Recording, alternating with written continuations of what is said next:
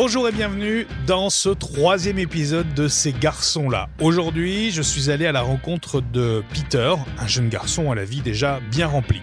On va évoquer ensemble son enfance dans le sud-ouest, le porno, sa sexualité, sa vie professionnelle, ses relations également, sa reconversion professionnelle et bien sûr la coparentalité puisque Peter est également papa de deux enfants. Attention, j'allume une fois de plus les warnings pour vous prévenir que certains passages sont très explicites, notamment lorsqu'il est question de pornographie que Peter assume complètement. Je vous souhaite une bonne écoute et une belle rencontre avec un garçon remarquable à la personnalité et au vécu déjà très riche. Bonjour Peter. Bonjour. Comment tu pourrais te, te décrire en quelques mots? c'est difficile ça de se décrire. Euh, écoute, je suis euh, monsieur tout le monde, tout simplement. Monsieur tout le monde, euh, j'en ai, l'impression en tout cas. On va dérouler le fil de ta vie si tu le veux bien. Il était comment le, jeune Peter, enfant? Un peu différent, ça faut pas se mentir, voilà, mais toujours, toujours sociable. voilà, j'ai l'impression d'avoir une enfance tout à fait normale. voilà, bon, effectivement, je jouais peut-être plus avec les filles qu'avec les garçons dans la cour de récré, mais bon. Euh, non, tout s'est bien passé. Euh, voilà, aucun souci pour moi. Et pourquoi tu as dit différent Peut-être un peu différent Je pense que c'est ma personnalité. C'est quelque chose que je ressens encore, mais euh, voilà. Je pense que les gens qui se sentent différents, ils doivent se comprendre dans ce que je, ce que je leur explique. c'est en nous, il y a quelque chose qui fait que voilà, on n'est pas à 100% en phase avec tout le monde, mais voilà, notre différence, ça fait aussi notre force. Et puis, on apprend à vivre avec. Et, et voilà, c'est peut-être notre avantage. Quand tu parles de différence, tu parles de ta sexualité, c'est ça? Non, pas forcément. Euh, non, alors déjà, j'aimerais bien juste dire à tout le monde que, alors oui, je suis homosexuel, mais euh, je ne me sens pas du tout homosexuel. Euh, pour moi, j'ai pas, pour moi, ma vie, c'est pas ma sexualité. je suis moi. Et puis, et puis voilà, effectivement, bah, je suis un garçon qui préfère les garçons et euh, alors effectivement, ça me met dans la case des, euh, des gays et des homosexuels, mais euh, moi je me sens pas homosexuel, je me sens moi avant tout, tout simplement.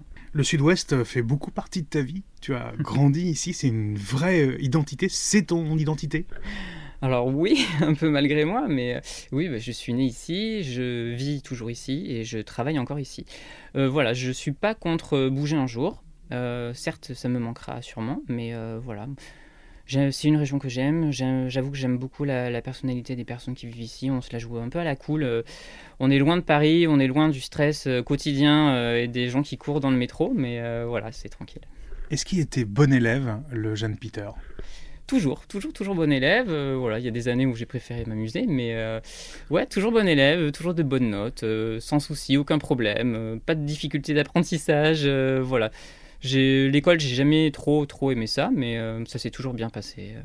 Tu as des frères, des sœurs? J'ai une grande sœur. Comment ça se passe, euh, les relations euh, dans l'enfance? Alors dans l'enfance c'était compliqué parce qu'on a 7 ans d'écart, donc moi je suis plus petit, et donc vous imaginez un enfant de 7 ans qui vit avec une ado de 14 ans. voilà, les 7 ans d'écart ont fait nous a créé une différence entre nous, mais en fait on se retrouve, on s'est retrouvé avec le temps.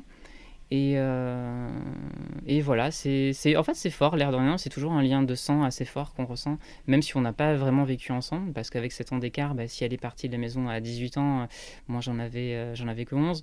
Donc voilà, on n'a pas construit d'enfance ensemble vraiment, mais on se connaît, on se complète et on se ressemble beaucoup en fait, l'air de rien, même si on n'a pas vécu ensemble, et puis on a toujours les mêmes bases en fait, puisqu'on a les mêmes parents. Comment ils sont justement les parents de, Peter dans, l'enfance? Est-ce qu'ils sont sévères avec le jeune Peter ou très, très permissifs? Euh, alors c'est alors c'est marrant parce que bah, quand j'étais petit, je les trouvais peut-être sévères, mais avec du recul maintenant, euh, je vois je vois les choses différemment. Euh, mais mes parents, ils sont super. Moi, enfin voilà, j'ai bon après j'ai peut-être des liens particuliers avec eux, mais mes parents, ils ont toujours été rock'n'roll et euh, voilà, c'était euh, c'est des motards, euh, ils sont tout le temps sur la route, ils partent à l'autre bout de l'Europe sur un coup de tête, voilà, ça a toujours été un peu, bah, ils ont toujours été un peu différents aussi en fait. L'air de rien, bah, ils ont fait peut-être des enfants différents aussi. Enfants gâtés, enfants chouchoutés? Alors pas du tout. Nous, on a vécu alors vraiment plutôt une famille classe moyenne, c'est pas compliqué. voilà, des parents qui bossent beaucoup, qui, bah, qui bossent beaucoup tout simplement. donc on les voyait pas beaucoup quand on était petit parce que l'air de rien, bah, il fallait payer. alors voilà, vous imaginez très bien le, la petite maison en banlieue, en lotissement. Ben voilà, j'ai grandi, j'ai grandi là et puis voilà, mon quartier, euh, enfin le, quartier, le quartier de mon enfance, c'est Wissahier Lane. Hein. Franchement, quand j'y retourne, euh, c'est exactement ça. Qu les voisins qui se sourient, qui se disent bonjour. Et euh, bon, il n'y a pas autant d'histoires, mais mais voilà, non, une enfance tout à fait tranquille, aucun problème. Et, dans une petite ville, voilà, proche proche d'une grande ville, donc au calme, tout simplement des études de langue ensuite? Tu as été assistant trilingue, c'est ça? Oui. Et quelle langue? Alors en fait, euh, j'ai juste continué anglais-espagnol. Ça, ça, fait de vous quelqu'un de trilingue. Oui. Euh, j'ai choisi ça. Bah, je savais pas trop ce que je voulais faire. Là, ça commençait un peu à partir en cacahuète. Et, euh, j'ai fait ce BTS parce que je savais que j'allais voyager. Et j'avais très envie de voyager à cette époque-là, entre 18 et 20 ans. donc j'ai eu la chance de partir six semaines à Barcelone, en stage dans une galerie d'art et euh, huit semaines euh, aux États-Unis à, San Antonio. Euh, voilà, parce que j'ai la famille là-bas aussi, donc c'était l'occasion et de les voir et puis de vivre un peu aux États-Unis. Tu travaillais dans l'édition, tu as toujours été attiré par les livres?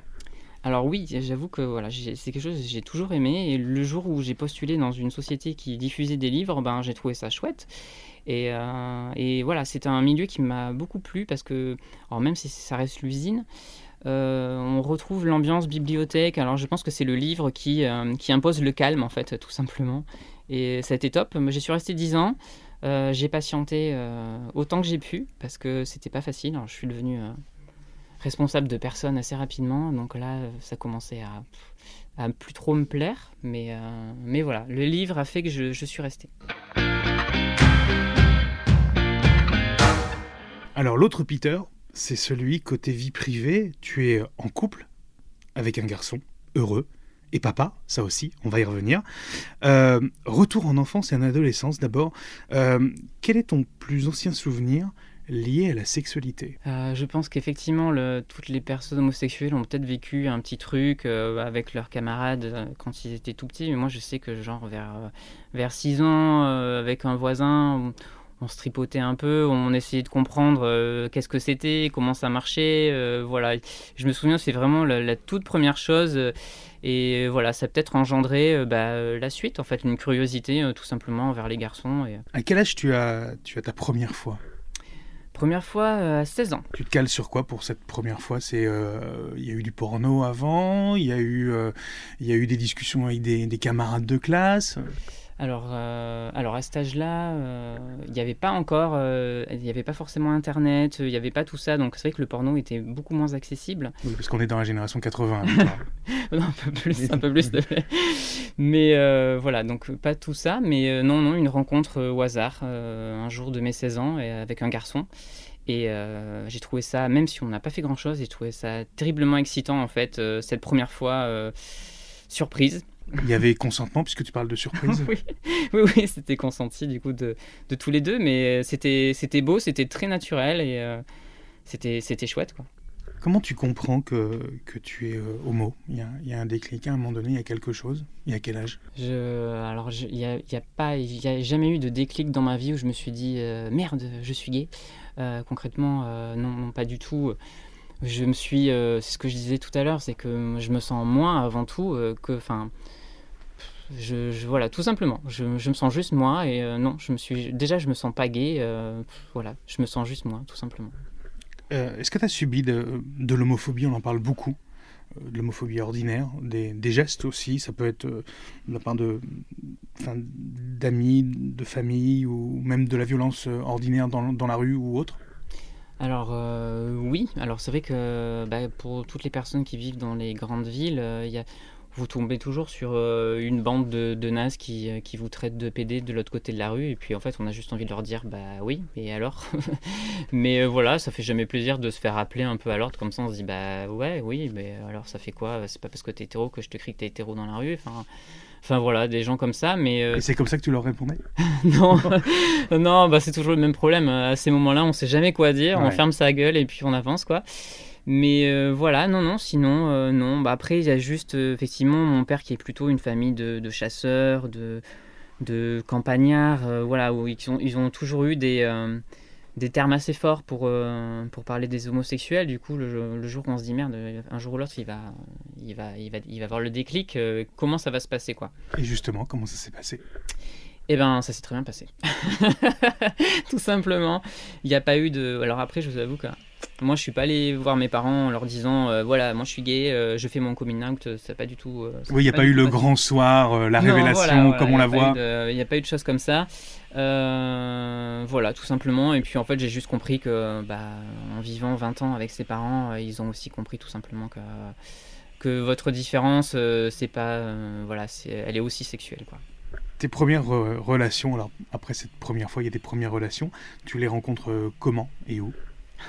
Parce qu'il n'y avait pas toutes les applications et tout ça. Oui, oui, bah alors, euh, fou là là. Alors c'est vrai que le hasard à cette époque-là c'était difficile, mais euh, il y a eu les, les réseaux téléphoniques. Alors, un jour j'ai entendu une pub de réseau téléphonique à la radio et là j'ai commencé à, à farfouiller là-dedans. j'ai trouvé ça assez sympa et j'avoue que je crois que si c'était pas aussi cher, je pense que je le referais. ça a vraiment fonctionné? Ouais, bon après euh, on rencontre pas l'amour, hein, mais euh, c'était sympa. Enfin voilà, on passe, euh, même s'il se passe rien. Enfin tous les gens qui ont fait du réseau, ils ont toujours eu cette, cette petite excitation de recevoir des messages coquins. Voilà, c'était ça, c'était rigolo quoi. Tu as eu comme beaucoup d'homos une période où tu as enchaîné les plans?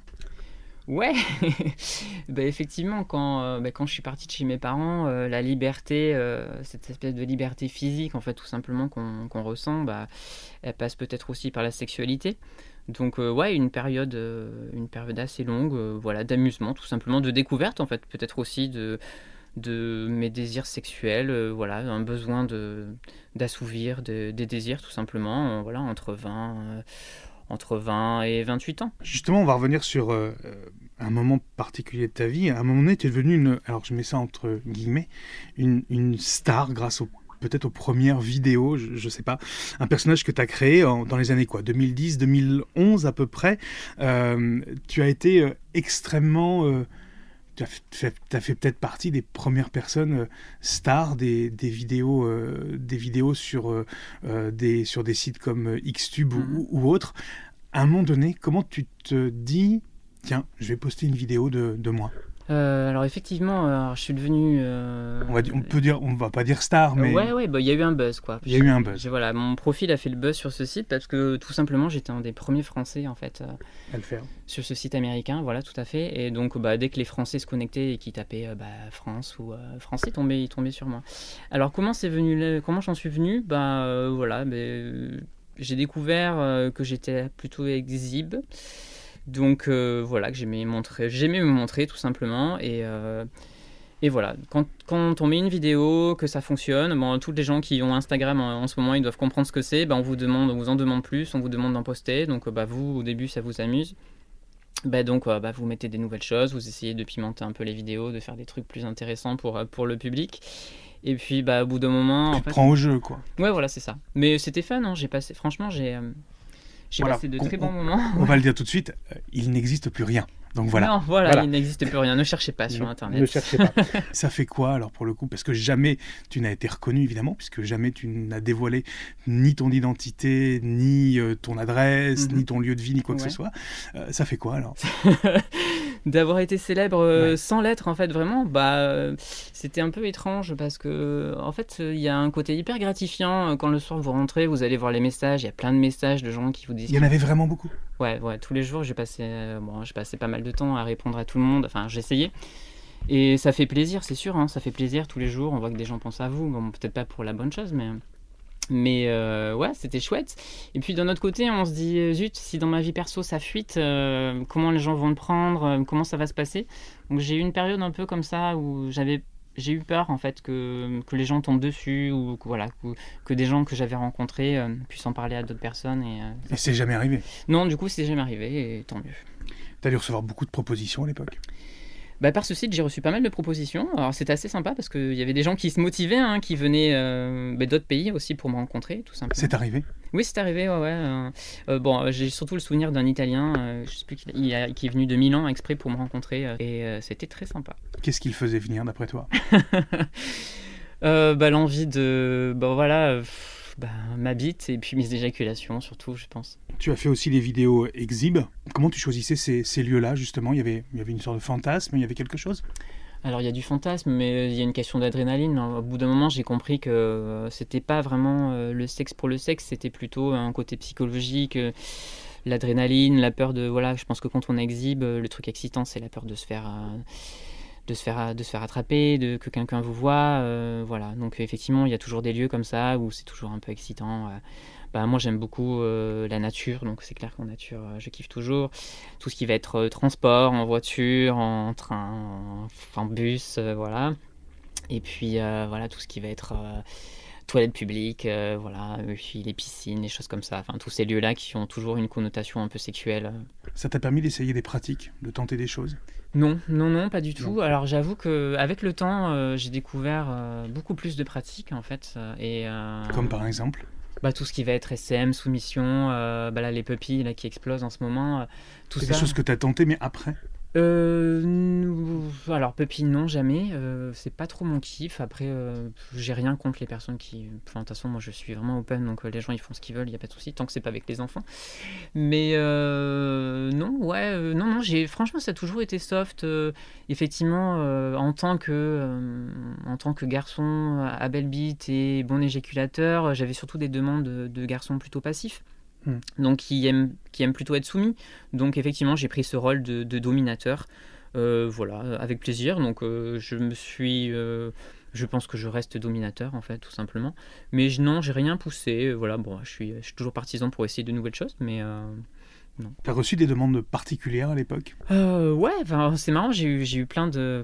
Des, des demandes particulières, ce serait pas forcément sexuel, mais euh, j'ai eu un monsieur de New York qui faisait de la musique, qui, euh, qui avait enregistré en fait mes gémissements sur les vidéos pour en faire une chanson. voilà, il y a eu ça, il y a eu Ouais, des gens qui vous demandent de vous faire des vidéos personnalisées. Euh. Des vêtements aussi peut-être Ouais, tout à fait. Ben, des, des sous-vêtements euh, des sous-vêtements souillés, euh, c'est clair que bon, ça, ça, circule toujours. Hein, tu l'as fait? Ouais, je l'ai fait. Moi, j'étais toujours partisan. Alors, faut savoir qu'Xtube, ça m'a rapporté 0 euros. Donc, je suis vraiment, j'ai vraiment fait ça pour le plaisir, pas du tout pour l'argent.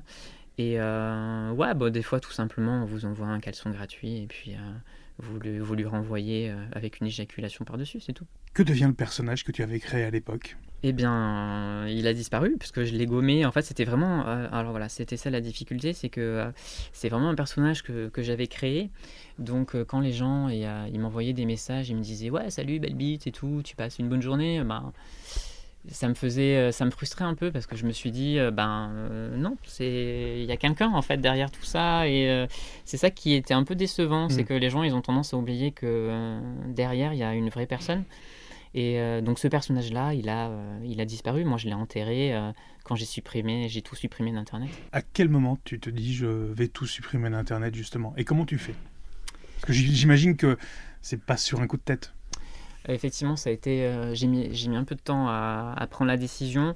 voilà. En fait, les dernières vidéos, de toute façon, je commençais à en avoir marre parce qu'en fait, on est tout le temps en train de vous en demander plus.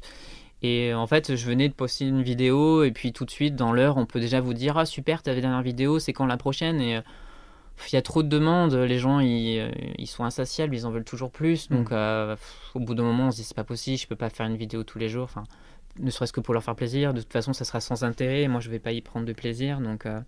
Donc déjà il y a eu ça et puis bon après voilà quand j'ai rencontré mon, mon, copain ça lui plaisait pas trop donc j'ai décidé pour lui faire plaisir d'arrêter. S'il avait euh, accepté, tu aurais peut-être continué? Ouais.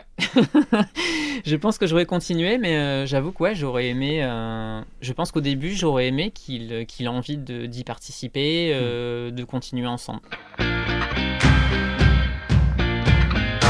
Autre volet de ta vie hyper important, c'est, et là c'est vraiment ce qui construit ta vie actuellement, c'est l'homoparentalité. Mhm.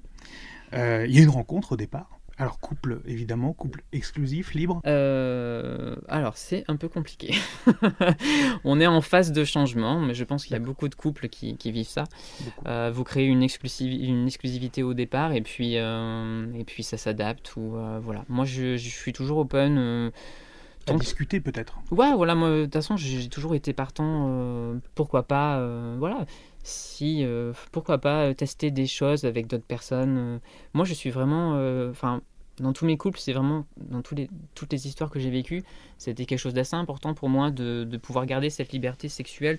Pour moi, il y a vraiment une différence entre le sexe et l'amour. On peut effectivement faire, faire l'amour à, une personne qu'on aime, mais euh, on peut aussi avoir, euh, avoir un rapport sexuel avec une personne qu'on désire mais qu'on n'aime pas. Et euh, donc voilà, moi j'ai toujours été ouvert par rapport à ça. Donc voilà. Est-ce qu'il est possible que dix ans plus tard, ce personnage créé notamment sur Xtube ou autre reprennent vie Des fois j'y pense, des fois j'y pense. Euh, c'est délicat. Je, je sais pas.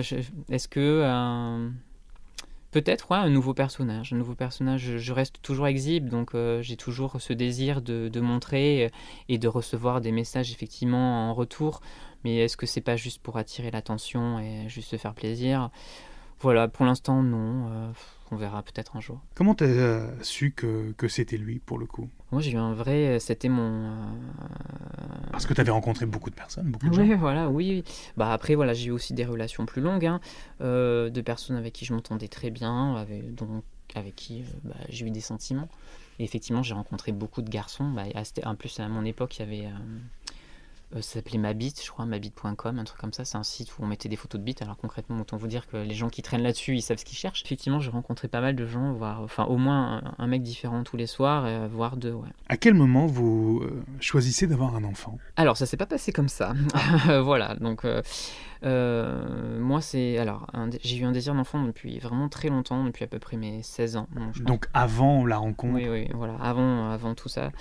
Euh, donc voilà, c'est quelque chose, je pense, qu'on ressent en tant tant qu'être humain, en fait, tout simplement. C'est peut-être quelque chose d'hormonal aussi, hein, un désir d'enfant. Je, voilà, je, comprends qu'il y a des gens qui ne le ressentent pas. Je pense qu'il y a quand même beaucoup de gens qui le ressentent. Euh, moi, je l'ai ressenti assez fort et euh, et donc du coup, ben, un jour, je me suis dit, tiens, ben, pourquoi pas m'inscrire, j'étais célibataire à cette époque-là, et m'inscrire sur un site de coparentalité et puis de voir ce qui pourrait arriver. quoi. Parce que la, GPA, rappelons-le, est interdite en France, en tout cas pas autorisée. Mhm. La coparentalité peut l'être, en tout cas. Euh, alors, est-ce que vous pensez à l'adoption? Est-ce que il y a quand même un processus dans tout ça? Et ça commence par l'inscription sur ce site. Alors oui, alors euh, donc moi à cette époque-là, de toute façon, j'étais j'étais célibataire encore. Tu te serais vu père célibataire? Euh, ouais, ouais, ouais, bien sûr. Euh, enfin, moi, je, je, me sens toujours père célibataire. De toute façon, il n'y a pas de. Euh, mais en fait, il faut voilà toutes les personnes qui, qui, ont envie de se pencher sur la coparentalité. Moi, je les invite juste à se poser les bonnes questions à la base, pour vraiment savoir ce qu'ils ce désirent. Est-ce qu'ils veulent un enfant juste à eux à plein temps? Est-ce qu'ils veulent un enfant qui aura aussi une maman, voire deux mamans? Est-ce qu'ils veulent... Euh, voilà, c'est toutes ces questions, il faut vraiment se les poser, il faut vraiment savoir. Et moi, au départ, je savais que je voulais pas un enfant à plein temps. D'accord. Donc actuellement, euh, tu choisis cette option d'avoir une maman et toi. Voilà, c'est ça. Comment ça se, ça se passe alors une fois qu'il y a une rencontre au départ avec la, j'imagine, la bonne personne pour le coup? Eh ben, euh, alors du coup, moi j'ai rencontré un couple, un couple de filles assez rapidement, et euh, voilà, elles avaient cette idée de d'avoir un donc du coup un, papa pour les enfants, mais pas forcément euh, très présent non plus. Donc pouvoir continuer à faire leur vie quotidienne. Et voilà, donc c'est une situation qu'on a, moi ça m'allait très bien, c'est une situation qu'on a adaptée au fil du temps, puis en fonction des demandes des enfants aussi, pour que bah, pour qu'ils se sentent bien tout simplement. Donc on a toujours fait passer le, bonheur le bonheur des enfants en premier. Donc actuellement, moi j'ai deux enfants avec un couple de filles. Alors je me sens plus papa célibataire avec maman célibataire, puisqu'en fait euh, c'est pour moi c'est juste un papa qui vit avec un garçon et une maman qui vit avec une fille, voilà tout simplement. Euh, donc voilà, ils n'ont pas deux mamans, ils n'ont pas deux papas, ils ont une maman et ils ont un papa. Et euh, donc voilà, moi je les ai un week-end sur deux actuellement, et puis après quand j'ai plus de temps, je les prends un peu plus. Dans les détails très techniques, j'imagine qu'à un moment donné, il faut faire quelque chose pour que ça marche. Il faut donner de soi. voilà. Comment ça se passe? Euh, Parce que c'est toi, c'est ton projet. Donc c'est toi qui vas au front. Alors c'est pas, franchement, c'est pas compliqué. Alors il faut savoir qu'en France c'est interdit. Euh, la manipulation du sperme est interdite en France. Donc voilà, mais rien ne vous empêche d'aller chez des personnes, de vous masturber dans la salle de bain et puis de leur donner du sperme. Voilà. Et ça s'est passé comme ça Ouais, et ça marche. oui, visiblement, ça marche doublement. Euh, comment se passe la grossesse? Quel va être ton rôle pendant la, grossesse de la, de la maman? Vous restez. Alors c'est vrai qu'avec la maman, du coup, on est, on a. J'imagine qu'il y a un rapport particulier. Voilà, on a créé des liens amicaux assez forts. voilà, donc en fait, vous êtes. c'est pas, c'est pas compliqué, vraiment. Il faut pas vous prendre la tête, mais vous êtes un très bon ami qui prend des nouvelles mm. très régulièrement et, voilà, tout simplement, hein, comme une personne normale. T'étais là lors de l'accouchement? Non, non, j'étais pas là pour l'accouchement. Euh, après, euh, moi je comprends que ce soit un moment très intime. Euh, voilà, de toute façon, c'est des accouchements qui ont été très rapides, donc voilà, il n'y a pas eu de, de complications. Non, non, voilà, tout à fait, ça s'est très bien passé, aucun, aucun problème. Donc très rapidement, tu vas voir tes enfants. Là, après, il se passe l'éducation. Ouais. Comment vous répartissez ça et quel est ton rôle? Est-ce que tu as reconnu tout d'abord évidemment ces enfants? Alors actuellement non, euh, donc je peux le faire, il n'y a pas de souci, euh, c'est quand je veux, j'ai le feu vert de, le feu vert de la maman, c'est juste pour une question de, de paperasse tout simplement qu'on l'a pas fait, donc euh, j'attends, c'est possible qu'un jour ou l'autre on se décide à, passer le cap, voilà, je, je, pense qu'à leur majorité, je leur proposerai à eux pour qu'ils puissent choisir aussi s'ils ont envie de porter mon nom ou pas. Hmm. Moi ça me dérange pas du tout, j'ai pas besoin qu'un enfant porte mon nom pour, pour le ressentir comme mon enfant tout simplement. Il suffit d'être là pour l'éducation, dans les bons moments, comme dans les mauvais aussi. Enfin bon, après c'est vrai que nous, du coup, au contraire de l'adoption, euh, je, voilà, je sais que ces enfants-là, ils ont mon sang et, euh, enfin voilà, c'est, euh, franchement, je m'en fiche et l'important c'est de vivre des bons moments, que, que tout le monde soit content et, voilà, c'est juste ça qui, qui m'importe. Vous allez lui, enfin, vous allez leur expliquer ça aux, aux enfants? Est-ce que vous avez déjà commencé peut-être même à l'expliquer? Eh ben, euh, c'est des questions qu'on s'est posées euh, pas mal au début parce qu'on s'est dit euh, oh là là comment ça va se passer à l'école? Il va finir par dire qu'il a deux papas deux mamans il va se il va peut-être être rejeté et j'avoue que nous, notre situation, elle est assez simple, en fait, puisqu'en fait, il a juste un papa qui vit avec un garçon et une maman qui vit avec une fille. Mmh. Et en fait, moi, je lui ai toujours dit, euh, j'ai toujours dit à mon fils, bah voilà, dans la vie, euh, tu peux aimer les filles, et puis tu peux aussi aimer les garçons. Et puis les filles, c'est pareil, ça peut. Et donc, du coup, bah, c'est juste tout à fait normal pour eux. Après, on n'est pas, on n'est pas démonstratif, donc. Euh, je pense pas qu'il ait vu euh, sa maman embrasser sa copine ou son papa embrasser son copain. Mais euh, voilà, pour lui, c'est c'est juste, en fait, c'est juste tellement normal, c'est ça qui est, qui est dingue. Et je pense que même à l'école, euh, si un jour on lui pose des questions, je pense que les autres enfants comprendront très bien. Il fallait des valeurs communes entre la maman et, toi Ou est-ce que vous avez mis en, en, commun vos valeurs? Comment ça se, ça se passe? Pour l'éducation, du coup Pour l'éducation. Alors j'avoue qu'effectivement, c'est quand même bien d'avoir des personnalités qui, qui coïncident. Ouais comme dans un couple en fait. Euh, Là, vous vous étiez, euh, vous en avez discuté avant? Ouais, alors oui. Alors euh, moi, je vous conseille de, je vous conseille d'en parler, de, de, bien connaître les personnes pour, bah, tout simplement pour, pour savoir comment aborder la suite, sachant qu'il peut y avoir, toujours y avoir des surprises. De quoi tu es le plus fier actuellement? Bah oui, de mes enfants, bien sûr. Bah, je suis fier de, je suis fier d'être un garçon homosexuel indépendant. qui a le qui a la joie d'avoir euh, deux enfants merveilleux. Voilà, j'avoue que franchement, j'ai de la chance. C'est peut-être la chance que j'ai créée moi-même, mais j'ai de la chance d'avoir des enfants. Il n'y a pas beaucoup de, garçons homosexuels qui désirent avoir des enfants qui en ont. Euh, voilà, j'ai la chance d'avoir un métier que j'aime, j'ai la chance d'avoir de vivre dans un lieu que j'aime, euh, de côtoyer des personnes que j'apprécie beaucoup. J'aime ma vie en général de toute façon. Qu'est-ce que tu conseillerais à un couple de garçons ou de filles qui un désir fort de, parentalité. Il y a la PMA, bien sûr. La GPA, c'est pas encore possible. Ça peut être possible à l'étranger. Ça demande des moyens importants. Est-ce que mhm. la, est-ce que la coparentalité, comme tu, et je pense qu'il y a des coparentalités et pas mhm. un modèle. Est-ce que c'est la bonne solution, la bonne réponse? Euh, Qu'est-ce que tu leur conseillerais également de, faire? Alors, tout simplement, déjà, il faut vous poser les bonnes questions, savoir si euh, si euh, voilà comment vous voulez parce qu'en fait la coparentalité vous pouvez euh, donc si c'est un couple de filles vous pouvez demander un don de sperme à un garçon hein, tout simplement.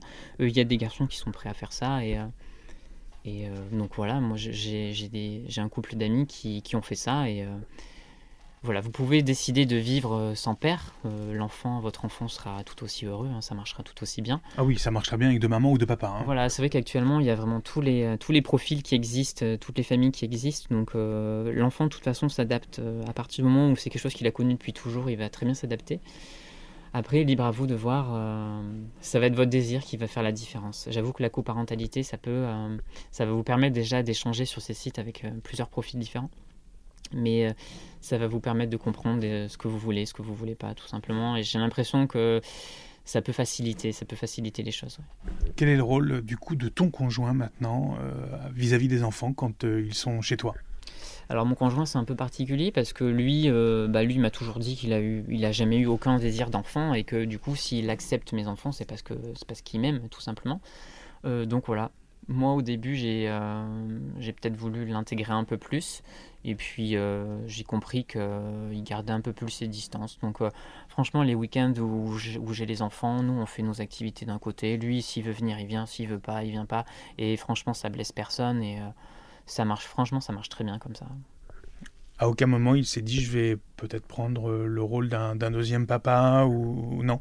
Alors, de temps en temps, il y a des situations où effectivement la personne qui vit avec vous, elle est toujours, euh, enfin, s'entremêle un peu dans l'éducation.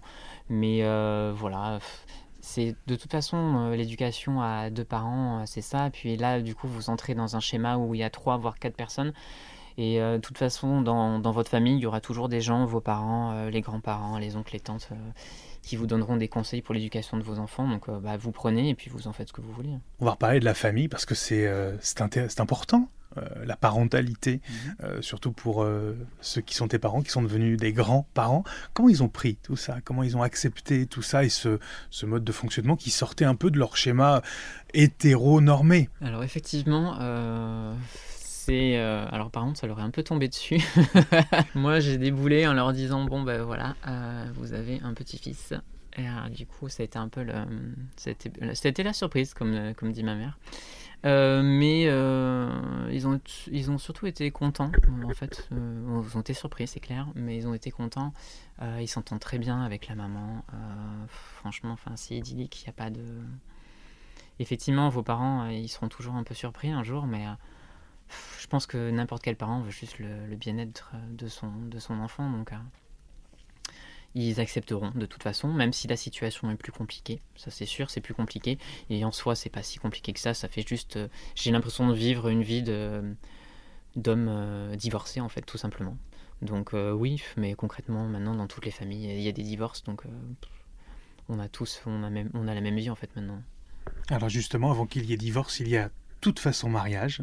Alors le mariage, Peter, oui, non, un jour, peut-être, jamais Pourquoi pas euh, J'avoue que mes parents qui étaient rock'n'roll se sont mariés euh, à la mairie, vite fait, en jean. C'est plutôt le genre de mariage qui me fait rêver, voilà, plutôt que de... Donc il n'y aura pas de grande traîne blanche Bah non. non. Déjà, non, non, en tant que garçon, euh, pas de traîne. Donc il n'y aura pas de beaux costumes, etc., de couturier Bon, ça pourquoi pas. Ah, je suis partant pour les beaux costumes et les belles bagues, mais euh, non, je suis pas. je suis plutôt. Euh, j'aime, les choses simples. Sinon, euh, je suis pas pour inviter 200 personnes, dont 150 que vous aimez pas vraiment. voilà, je suis plutôt pour les choses simples. question mariage, je suis pas sûr d'avoir trouvé la bonne personne actuellement, mais voilà, on verra, on verra. on a le temps. Si justement un jour il y a une nouvelle personne qui partage ta vie Comment tu comptes lui dire et quelle place tu comptes euh, laisser à cette personne pour tes enfants? Ben déjà je lui dirai tout de suite quand, on se rencontrera pour la première fois, je pense. Ça il y aura pas de mauvaise surprise ou de bonne surprise, mais pas de surprise. Et euh, ben euh, dans tous les cas, je ferai attention à ce que ça aille pas trop loin parce que je suis toujours, enfin moi je suis quand même papa poule, donc à partir du moment où c'est justifié, moi ça me va, mais si c'est si c'est injuste, là ça me va plus. Attention. Autre volet, Peter, de ta vie, euh, c'est le travail. Il y a un changement à un moment donné dans ta vie. Euh, on l'a dit, tu étais assistant trilingue. Tu changes complètement de voix. Euh, pourquoi? Comment? À quelle occasion? Il faut se former Enfin, tout, tout ça et soudain, comment ça se passe? Une reconversion. Ouais, alors c'est vrai que alors quand j'étais jeune, on trouvait du boulot facilement, donc euh, c'est vrai qu'on rentrait dans, on prenait un job. Alors attention, disclaimer, tu n'es pas vieux. non, je ne suis pas vieux. Et euh, non, non, mais voilà, bon, c'est vrai que c'est plus compliqué actuellement pour trouver du, du boulot, ça faut pas se mentir. Euh, concrètement, maintenant, on a l'impression de jouer sa vie pour avoir un job minable, mais bon.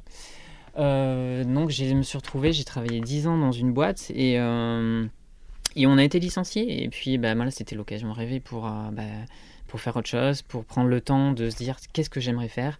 Parce qu'en fait, mes études, ouais, j'avais fait mes études, ça s'était très bien passé. J'ai eu des, toujours des très bonnes notes. Oui, parce que petit Peter était toujours bon élève. Ouais, ouais, toujours été bon élève, moi, pas de souci. Mais euh, ouais, voilà, j'ai jamais vraiment pris le temps de savoir ce que je voulais faire. Les conseils d'orientation à l'école, c'est pas, c'est pas ce qui convient le plus, surtout quand vous avez, euh, quand vous avez 14 ans. Donc euh, voilà, j'ai pris le temps, j'ai fait un bilan de compétences. Donc ça, je le conseille vraiment à tout le monde. Alors qu'il y avait plein de gens autour de moi qui disaient non, ça sert à rien. Euh, ben moi, je l'ai fait, je l'ai fait gratos en plus, j'ai trouvé des financements. Donc euh, un bilan de compétences et on a trouvé la maroquinerie. Tu travaillais, on l'a dit dans les livres, avant de parler maroquinerie et reconversion professionnelle. Mhm. Quels sont tes conseils lecture? Parce que j'imagine que tu lis encore beaucoup. Bah, lisez ce que vous aimez. Mais euh, moi, perso, je suis plutôt développement personnel. c'est vrai que sur ces 10 à 15 dernières années, j'ai plutôt bossé euh, développement personnel, euh, bien-être. voilà, je suis pas trop roman. j'aime bien m'instruire, en fait. J'aime bien passer du temps à m'instruire. Apprendre. Ouais, tout à fait. Apprendre, apprendre toujours, parce que bah, euh, la vie est pas si longue et il y a tellement de choses à savoir que moi, je suis, je suis très curieux. C'est peut-être un, de mes avantages. Je suis vraiment curieux. Je suis toujours partant pour apprendre de nouvelles choses, découvrir. Et euh, voilà, donc sur la route du développement personnel, autant vous dire que c'est infini. Tu as parlé d'apprentissage. Mhm. Il y a quelque chose que tu as appris. C'est donc la maroquinerie. Il y a une rencontre tout d'abord avec l'artisanat, un domaine que tu connaissais un peu ou pas du tout? Alors, c'est vrai, à la base, euh, mon père est quand même euh, artisan. Euh, donc voilà, pas du tout dans le cuir, mais donc j'ai quand même, je l'ai toujours vu travailler de ses mains, fabriquer de ses mains, voilà. Mais c'était, je pense que c'est quelque chose qui s'ancre en vous sans que vous y mettiez le doigt vraiment dessus. De toute façon, votre enfance, voilà, va vous construire. Et donc bah, en trouvant la maroquinerie, moi j'étais vraiment fan de maroquinerie de luxe. Et euh, bah, je me suis dit, tiens, pourquoi pas? On est licencié, on a du budget. Euh, j'ai fait mon bilan de compétences, on a trouvé la maroquinerie. Je peux rentrer dans une école, me reformer, faire mon, un, juste un CAP, tout simplement. Allez, je repars à l'école. Il paraît qu'avant, tu détestais jeter. bah ouais, c'est pas trop mon truc, mais euh, moi j'aime bien, j'aime bien recycler tout ce qui est circulaire, ça, moi, ça m'intéresse. Euh, faut arrêter. Euh, enfin, quand je vois tout ce, que, tout ce qui arrive de Chine et qu'on produit et qui est de mauvaise qualité et qu'on passe notre temps à jeter, euh, ça sert à quoi? Mettez un peu plus cher, achetez-vous de la qualité et puis vous le gardez toute votre vie et puis voilà. C'est très militant ce que tu dis. Hein. mais ouais, mais faut arrêter les mecs, arrêtez de jeter, arrêtez d'acheter des trucs. Sur Wish. Ouais.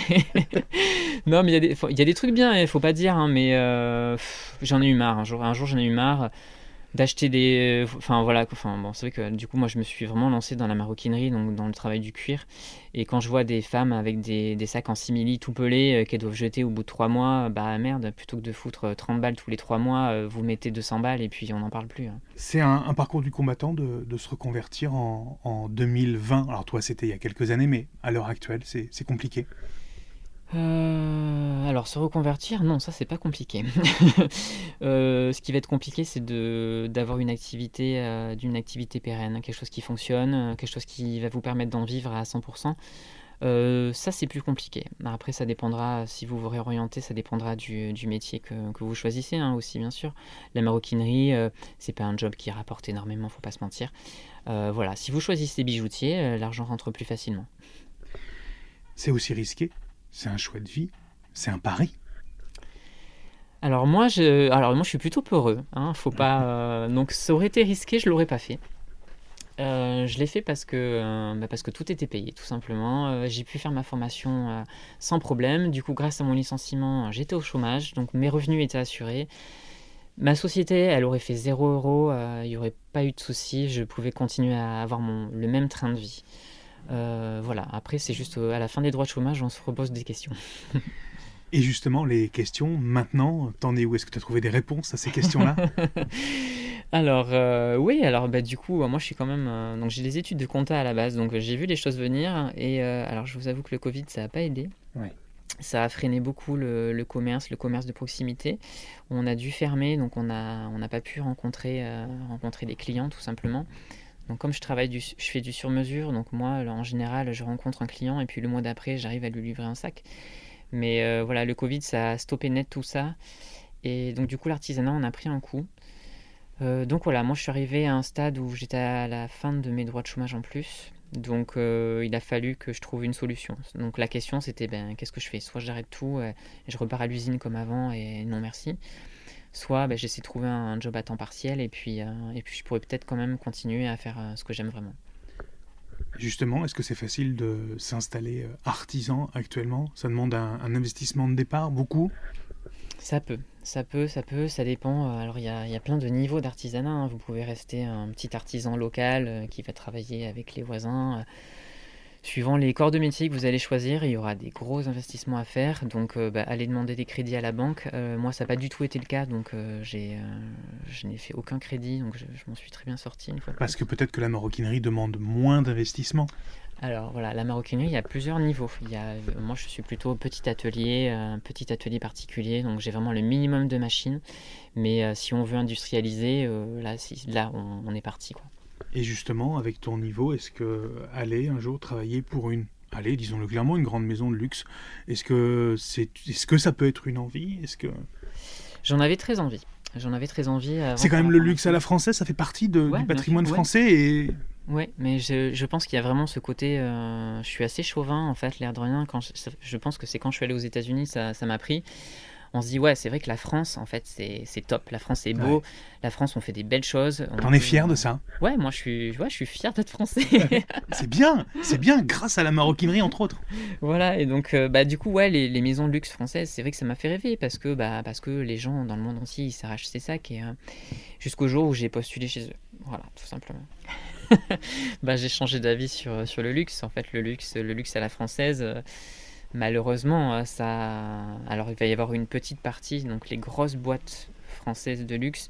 Il y a une petite partie de sur-mesure, euh, d'excellence, ça faut pas se mentir.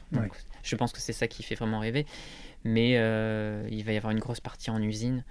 voilà, Mais toujours avec une bonne qualité tout de même Oui, alors par contre, il y aura toujours de l'excellence.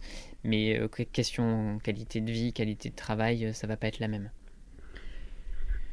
Qu'est-ce que tu conseillerais à un jeune, euh, ou moins jeune, qui a envie de, se lancer dans la maroquinerie en 2021 Vas-y, franchement, que ce soit la maroquinerie ou un autre métier, si vous avez envie de le faire, faites-le, essayez.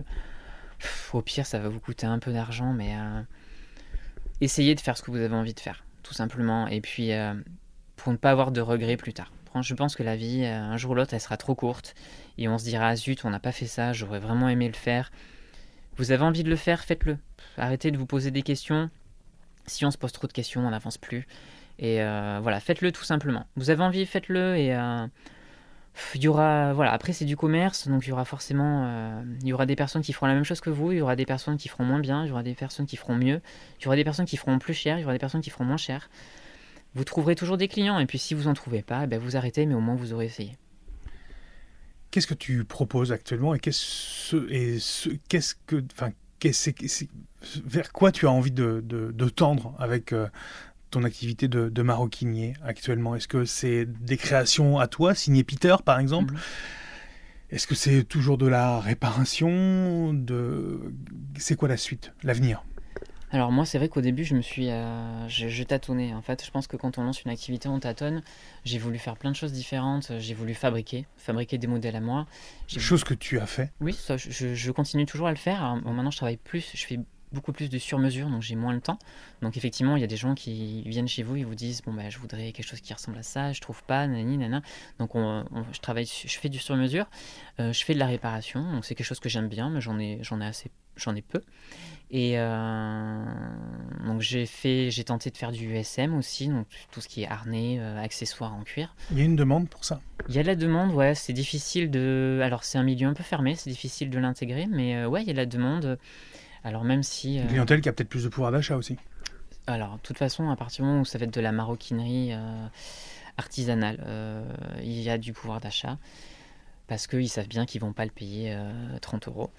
Euh, tout ce qui va être SM, ça va être la même. Après, il y a beaucoup de gens qui aiment s'amuser euh, tranquille et concrètement, les trucs qu'ils vont acheter en Chine, ça va très bien leur aller pour 15 euros. Alors forcément, quand, on déboule avec des tarifs fabriqués, fabriqués à la main en France, c'est pas pareil.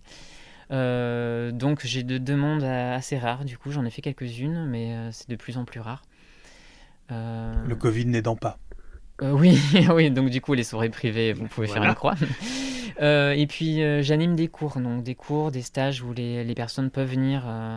soit elles viennent fabriquer un petit article ici, soit je peux faire des interventions dans des groupes. Et donc moi je suis en pro parler avec une école pour devenir un professeur. Du coup. Donc transmission. Tout à fait, ouais. Alors du coup, c'est vraiment quelque chose que ça faisait partie des choses que je voulais essayer et je crois que c'est ce qui a le plus fonctionné en fait. Donc j'ai compris que mon point fort c'était la transmission, le partage et, euh, et ça marche à chaque fois. Donc je pense que ça va continuer par là. Sans citer de nom, si un jour une grande maison de, luxe spécialisée ou non dans le cuir, mais vient te chercher pour te débaucher et dit Peter, allez, hop, euh, direction Paris, par exemple mm. Oui Non euh, Alors, dans l'idéal, si c'est pour me retrouver dans une usine, euh, non, ça c'est clair, je dirais non, que ce soit Chanel, Hermès ou Vuitton. Euh, c'est bien, t'en as cité trois. Voilà, c'est bien, on n'a pas le droit. voilà, non, mais déjà Paris, j'aime bien y aller, mais y vivre, je m'y vois pas du tout y vivre. être formateur ponctuellement, pourquoi pas, hmm. si vous m'entendez. Euh, sinon, euh, non. Franchement, moi, j'ai fait une croix là-dessus. Tu es engagé. Et on va terminer avec cette question. S'il y avait un engagement qui te tient le plus à cœur hmm. dans toute ta vie, ça serait lequel? S'il ne doit en rester qu'un. Aïe, aïe. Euh, si je devais défendre une cause, oui. Euh, il y a tellement de choses qui. Euh, je lutte au quotidien contre le plastique. C'est bien, tu es maroquinier. Mais je serais prêt à manifester contre, contre les manifs. alors, contre les manifs, contre les, les, mariages pour tous. Ouais, déjà, je serais vraiment prêt à, à descendre et leur taper dessus. J'avoue qu'il m'énerve. contre l'homophobie. Ouais, l'homophobie, j'avoue, j'ai du mal. Et euh, en fait, c'est surtout qu'à Bordeaux, il y a eu. Euh, bon, le mouvement, il a été euh, plus restreint qu'à Paris, bien sûr, mais quand le mariage homosexuel était en train d'être voté. Et c'est juste quand je rentrais de, bar, genre à 3h du mat, et vous voyez des gens en train de manifester devant la mairie à 3h du mat, on se dit, mais putain, ils ont rien d'autre à foutre, ces gens-là, que de manifester contre des droits de personnes qui devraient juste avoir ces droits-là. Enfin, c'est juste normal. Ça, j'avoue, ça me révolte. J'ai du mal avec ça. En fait, j'ai du mal avec plein de choses, mais j'ai du mal avec l'Église je pense qu'on devrait juste pouvoir penser ce qu'on a envie. Et, euh, on peut penser ce qu'on ouais, ouais, voilà, tout à fait. Donc vous pouvez y aller, il n'y a pas de souci, mais euh, j'ai un peu de mal. J'avoue, j'ai un peu de mal. C'est surtout à cause de, à cause de ces manifs. Euh, la maltraitance, la maltraitance envers les enfants, envers, envers les femmes. Alors, envers les hommes, on en entend moins parler, je pense qu'il y en a moins. Et il y en a. Ouais. Et j'avoue que là, cette semaine, il y a eu un meurtre sur, sur Bordeaux en plus, c'est incroyable, de nos jours. Euh, la maltraitance animale, euh, la pollution. La pollution, ça me rend dingue, ça me rend dingue. Ça fait beaucoup de causes là. Ouais, mais j'ai pas le temps pour tout ça, mais j'avoue que j'aimerais bien. Le jour où je suis célèbre, promis, je monte des fonds. Merci Peter. Merci à vous. Voilà, c'est déjà fini. Merci à Peter de m'avoir euh, accordé euh, tout ce temps. Merci à vous également d'être resté jusqu'au bout. J'espère que ces rencontres avec euh, ces garçons-là vous, vous plaisent. Il y en a plein d'autres à venir. Rendez-vous très vite pour une nouvelle rencontre sur ce podcast.